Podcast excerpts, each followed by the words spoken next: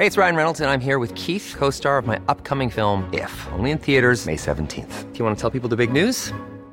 All right, I'll do. Sign up now and you'll get unlimited for $15 a month in six months of Paramount Plus Essential Plan on us. Mintmobile.com slash switch.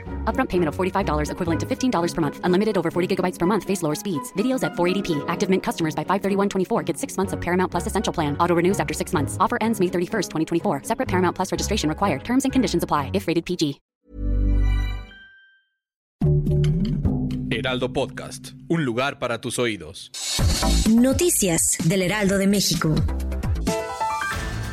Durante la conferencia mañanera, Ricardo Mejía Verdeja, subsecretario de Seguridad, dio a conocer que Rafael Caro Quintero se encuentra en proceso de extradición a Estados Unidos.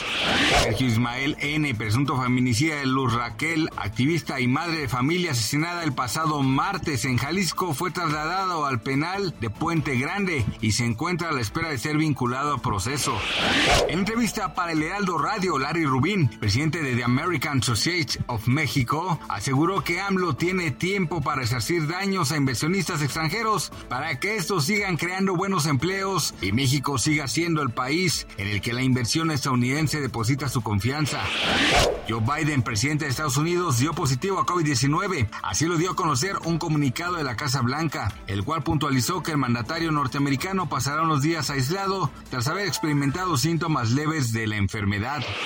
Gracias por escucharnos, les informó José Alberto García.